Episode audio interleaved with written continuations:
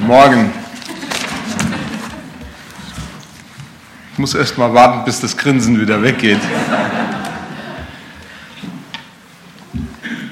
Ich möchte, dass Sie heute Morgen einen Satz im Hinterkopf behalten, den ich vor kurzem gelesen habe.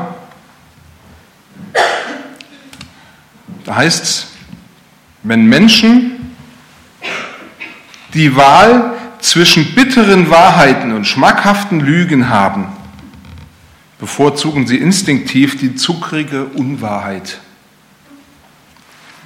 Ich habe mir das ja auch mal vorgestellt, weil bis ich den Film gesehen hatte, war ich mit meiner Predigt fertig.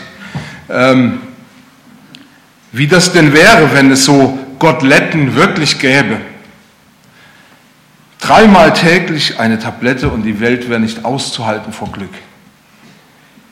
Überall strahlende und zufriedene Gesichter. Wie in der Werbung. Ja, da steht man an der Ampel, sie ist grün und man bleibt einfach stehen und die Leute, die hupen nicht mehr, weil sie einfach glücklich sind. Eine Tablette einschmeißen und schon ist gut.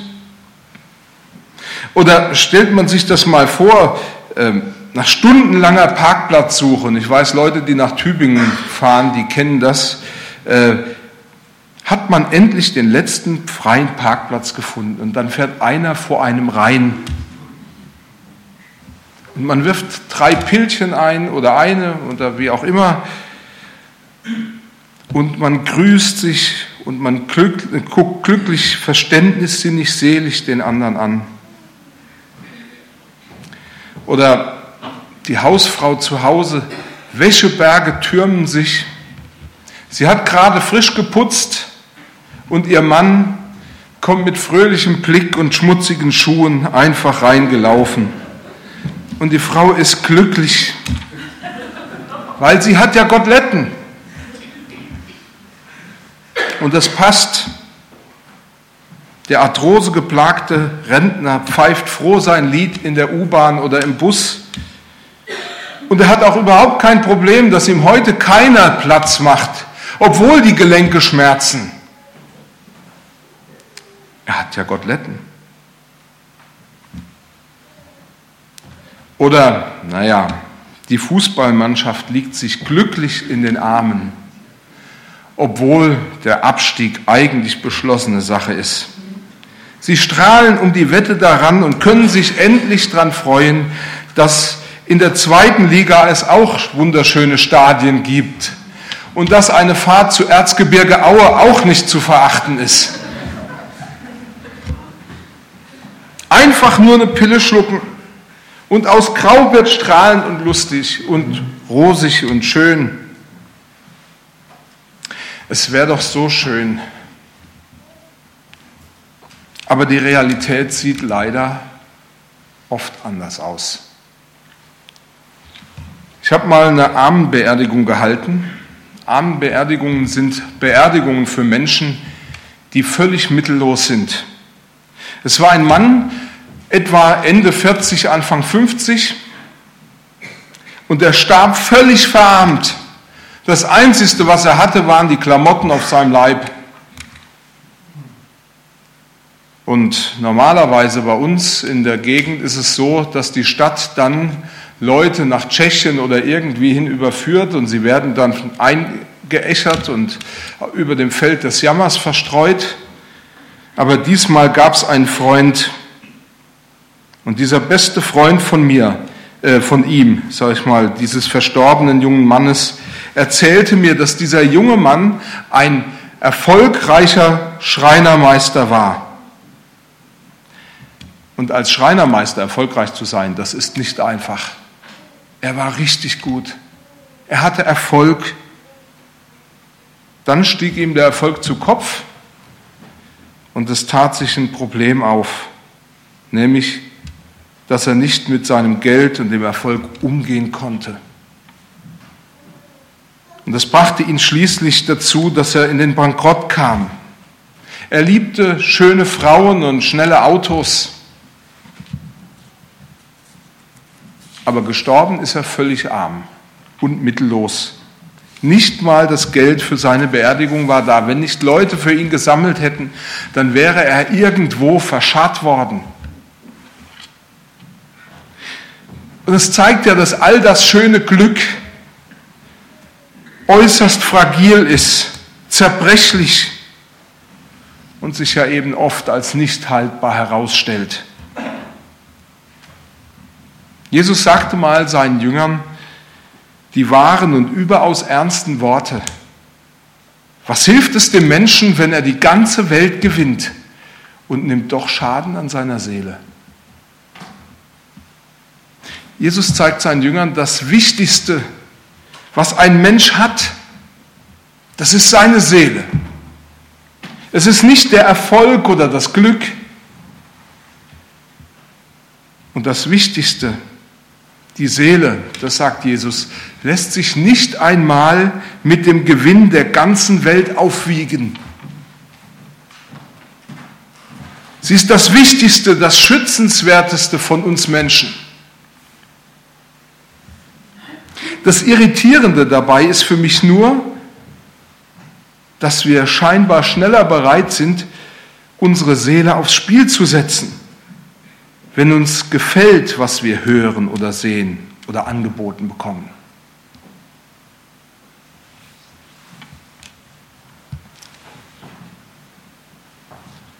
Wir wissen, jetzt könnte unsere Seele Schaden nehmen, wenn ich den Schritt gehe oder das mache oder mich diesem Glück hingebe. Aber in dem Moment ist mir das völlig egal.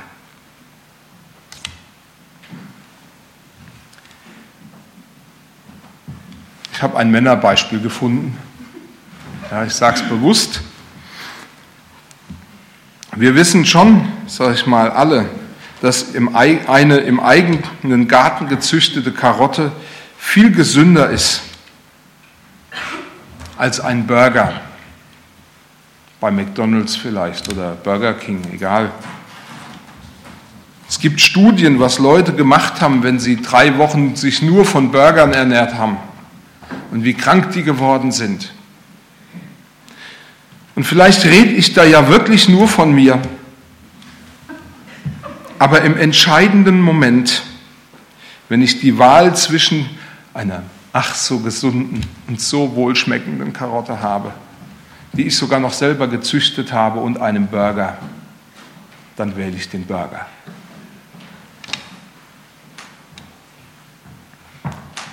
Wenn wir die Wahl zwischen bitteren Unwahrheiten, äh, Entschuldigung, das habe ich jetzt verfälscht. Wenn wir die Wahl zwischen bitteren Wahrheiten und schmackhaften Lügen haben, bevorzugen wir instinktiv die zuckrige Unwahrheit.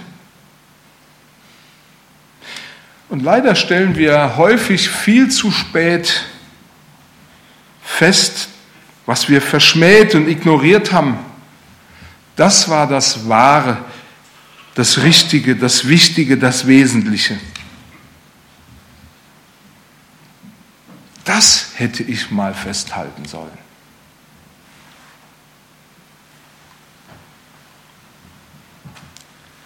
Die Bibel offenbart uns eine unschöne Wahrheit. Sie sagt, Jesus Christus kam nicht in die Welt, um eine gute Welt noch besser machen zu wollen und zu können. Er kam nicht in diese Welt, weil der Mensch so gut ist, wie er ist. Würde ich das behaupten, wäre das eine fromme Lüge. Sondern er kam in diese Welt, weil der Mensch vor Gott durch die Sünde tot ist.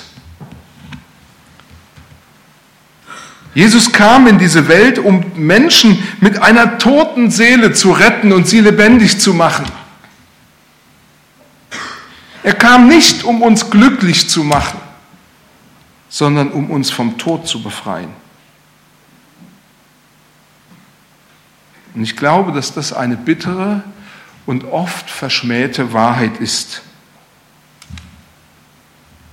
Und dass zu diesen bitteren und verschmähten Wahrheiten gehört, dass der Mensch nicht in sich gut ist, sondern vor Gott tot durch die Sünde. Er ist getrennt vom Schöpfer des Lebens, dem lebendigen Gott, dem, der das Leben schafft, der das Leben macht, der das Leben erhält und damit vom Leben selbst. Und diese Trennung ist von mir aus nicht zu überwinden. Das Tote kann sich nicht selbst wieder lebendig machen. Warum glauben wir nicht, dass Jesus uns retten muss? Vielleicht, weil es zu den bitteren Wahrheiten zählt und nicht zu den schmackhaften Lügen. Die Bibel beschreibt, dass Jesus Christus, der Sohn Gottes, sich ans Kreuz nageln lassen musste, damit die Trennung zwischen dir und Gott, zwischen Tod und Leben aufgehoben wird.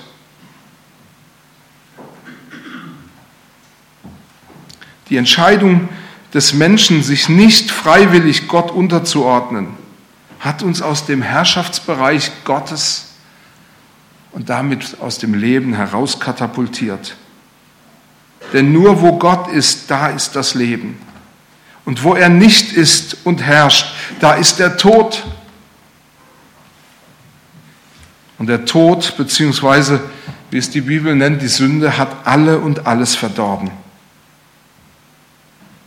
Und weil der Mensch von Gott getrennt ist, deshalb ist er ohne Beziehung zu Gott und damit vom wahren Leben, ich kann es mich nur wiederholen, abgeschnitten. Und er ist für immer abgeschnitten. Es sei denn, er entscheidet sich dafür, sich von Jesus Christus retten zu lassen und ihm die Herrschaft über sein Leben zu überschreiben.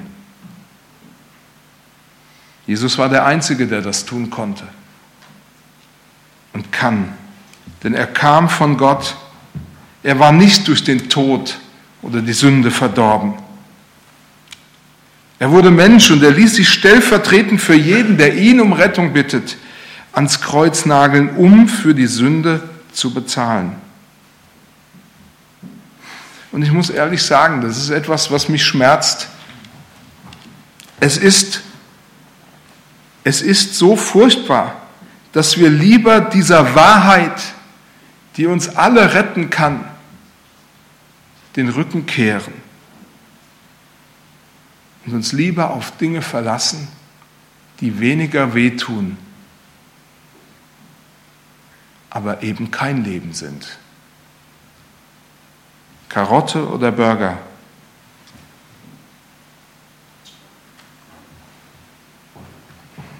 Jesus Christus, an dem unsere eigene Verdorbenheit so sichtbar wird und den wir ans Kreuz geschlagen haben, ist unsere einzige Rettung.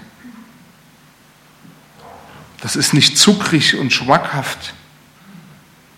Jesus sieht nicht gut aus, als er am Kreuz hängt. Der Prophet Jesaja fasst in Worte, ich habe es euch hier abgedruckt, damit ihr es mitlesen könnt. Er war der allerverachtetste und unwerteste, voller Schmerzen und Krankheit. Er war so verachtet, dass man das Angesicht vor ihm verbarg. Darum haben wir ihn für nichts geachtet.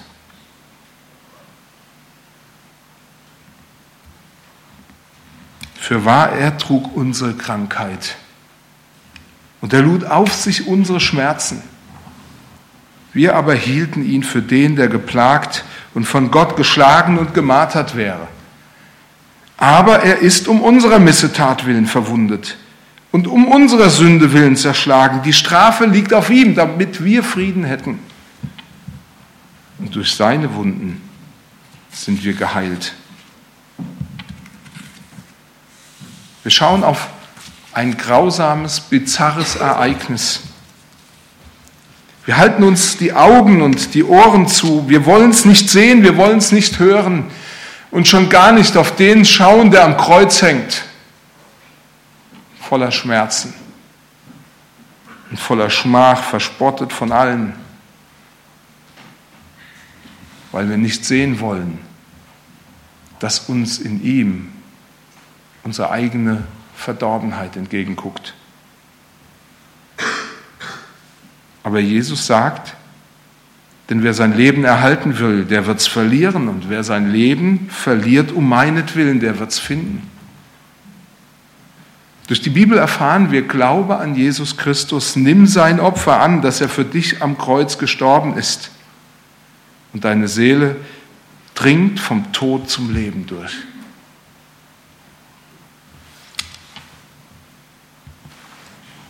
Wie war das noch mit dem Glück? Es gibt nur einen Weg zum wahren Glück. Ich möchte an das Poster da vorne erinnern. Du hast vorhin uns auch schon darauf aufmerksam gemacht. Da steht Folgendes drauf. Ich aber setze mein Vertrauen auf dich, meinen Herrn. Dir nahe zu sein, ist mein ganzes Glück. Ich will weiter sagen, was du getan hast. Schon länger hat die Wissenschaft herausgefunden, dass niemand glücklich wird, indem er das zu seinem einzigen Ziel macht, zu seinem einzigen Sehnen und Streben, nämlich dass er alles dran setzt, um glücklich zu werden. Das heißt, Glück ist nie erreichbar, indem wir es direkt ansteuern. Viktor Frankl beispielsweise sprach davon, dass Glück ein Nebenprodukt ist.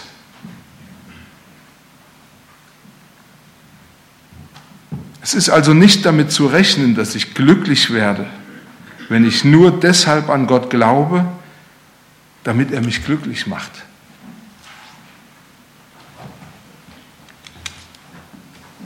Wenn ich hoffe, wie es die, Janis, äh, die Sängerin Janis Joplin gesungen hat, wahrscheinlich im Gedenken an Sindelfingen, Oh Lord, won't you buy me a mercy dispense? Sie betete, Herr, du, Gott, du könntest mir doch auch einen Mercedes-Benz schenken. Und weiter singt sie, naja, ein neuer Fernseher, so ein Farbfernseher wäre auch super. Es wäre vielleicht ganz praktisch, einen Gott zu haben, der mich reich und schön und erfolgreich sein ließe.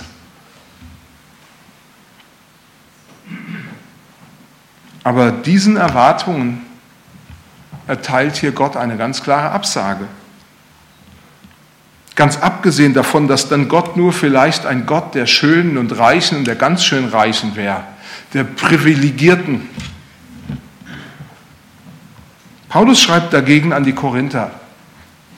Und vielleicht gilt das zum Trost für jeden, der hier sitzt.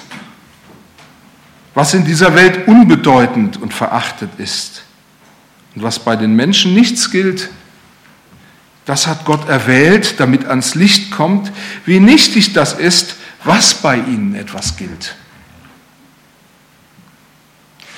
Für viele ist das vielleicht eine etwas verdrehte Logik.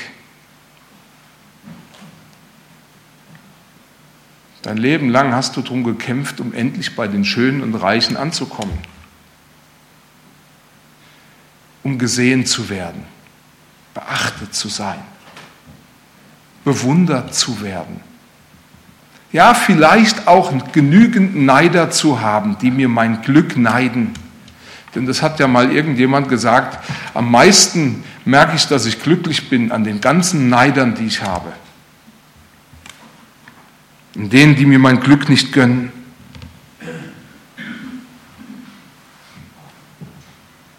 Doch wir vergessen, dass, Gott, dass es Gottes eigene Logik ist, die uns den eigentlichen Wert und damit das eigentliche Glück vor Augen malt. Nicht wichtig ist, was ich oder die Welt um mich herum für wichtig hält, sondern der lebendige Gott selbst. Jesus sagt, erst wenn ich mich selbst vergesse, beziehungsweise mich und meinen Willen aufgebe und mich ganz an Jesus Christus ausrichte, dann werde ich das wahre Leben erhalten und das wahre Glück kennenlernen. Jesus drückt so aus, wenn mir jemand nachfolgen, äh, will mir jemand nachfolgen, der verleugne sich selbst und nehme sein Kreuz auf sich und folge mir. Denn wer sein Leben erhalten wird, der wird es verlieren. Wer aber sein Leben verliert um meinetwillen, der wird es erhalten. Damit du mich nicht falsch verstehst. Gott macht glücklich. Aber wie der Psalmist es aus eigener Erfahrung bezeugt, ist dieses Glück nur in der Nähe Gottes, in der Beziehung mit ihm zu finden. Der Psalmist spricht vom gefundenen Leben, wenn er sagt, Gott nahe zu sein, ihm mein ganzes Vertrauen zu schenken, mein Vertrauen auf ihn zu setzen. Das ist mein Glück. Das Bemerkenswerte an diesem Glück ist, dass es eben niemals von Umständen abhängig ist. Du musst nicht erst positive oder glückliche Umstände herstellen, um glücklich zu sein. Dieses Glück hängt nicht an deinem Aussehen oder an deiner Intelligenz oder an deiner Kreativität oder dass du zum richtigen Zeitpunkt am richtigen Ort warst. Und es hängt am wenigsten an meinem Status oder meinem Bankkonto, sondern allein an der Nähe und der Beziehung zum lebendigen Gott. Deshalb kann eben auch der Beeinträchtigte, der in schwierigen Umständen lebende, wahres Glück erfahren. Das sagt dir Gott zu. In Psalm 34, Vers 19, der Herr ist nahe denen, die zerbrochenen Herzen sind und hilft denen, die ein zerschlagenes Gemüt haben. Und das sagt dir Gott zu, wenn du auch mittellos und arm bist. Du kannst erfahren, dass Gott dich erfüllt und versorgt. In Psalm 145 sagt der Psalmist, der Herr hält alle, die da fallen, und er richtet alle auf, die niedergeschlagen sind. Alle Augen warten auf dich dass du ihnen gibst ihre Speise zur rechten Zeit. Du tust deine Hand auf und sättigst alles nach deinem Wohlgefallen. Ich habe in den letzten Jahren genügend Menschen kennengelernt, die das erfahren haben. Vor mir stand beispielsweise eine Frau. Der Gottesdienst war gerade beendet und ähm, ich wurde so ein bisschen verschämt an die Seite gezogen. Und dann schaute mich diese Frau an und hat geguckt, dass wir wirklich in die Ecke gehen, uns keiner mitkriegt und sagt mir, ich habe soweit alles vorbereitet. Meine Kinder habe ich untergebracht. Wenn ich jetzt nach Hause gehe, werde ich mich umbringen. Ich kann nicht mehr leben. Ich habe kein Geld mehr und es ist alles hoffnungslos. Mein Leben ist sinnlos geworden. Könnt euch vorstellen, wie verzweifelt ich vor dieser Frau stand und sie gebeten habe, genau das nicht zu tun, sich umzubringen. Ich kann sagen, sie hat es nicht getan. Was ich erzähle, ist nicht unbedingt eine Happy Ending Story.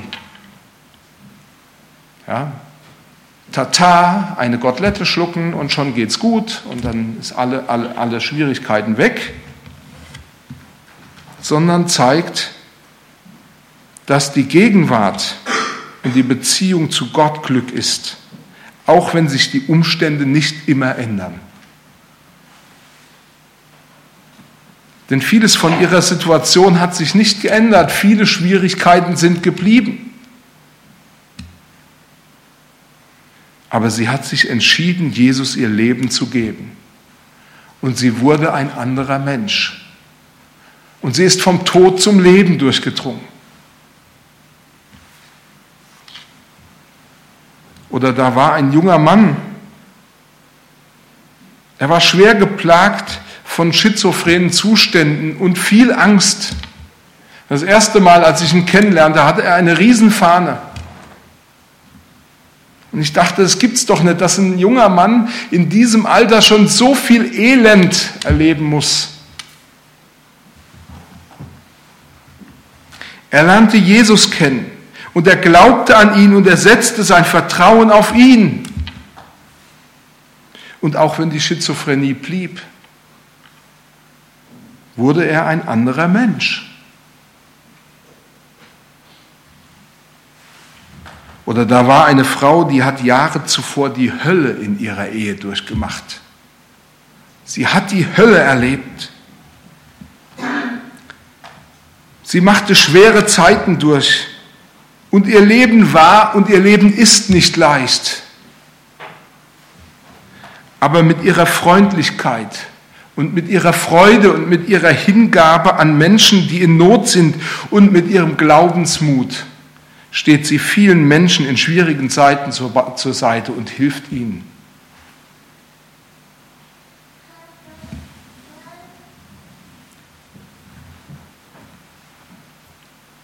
Die Gegenwart und die tiefe Beziehung zu dem lebendigen Gott füllt ihr Leben wahrhaft aus.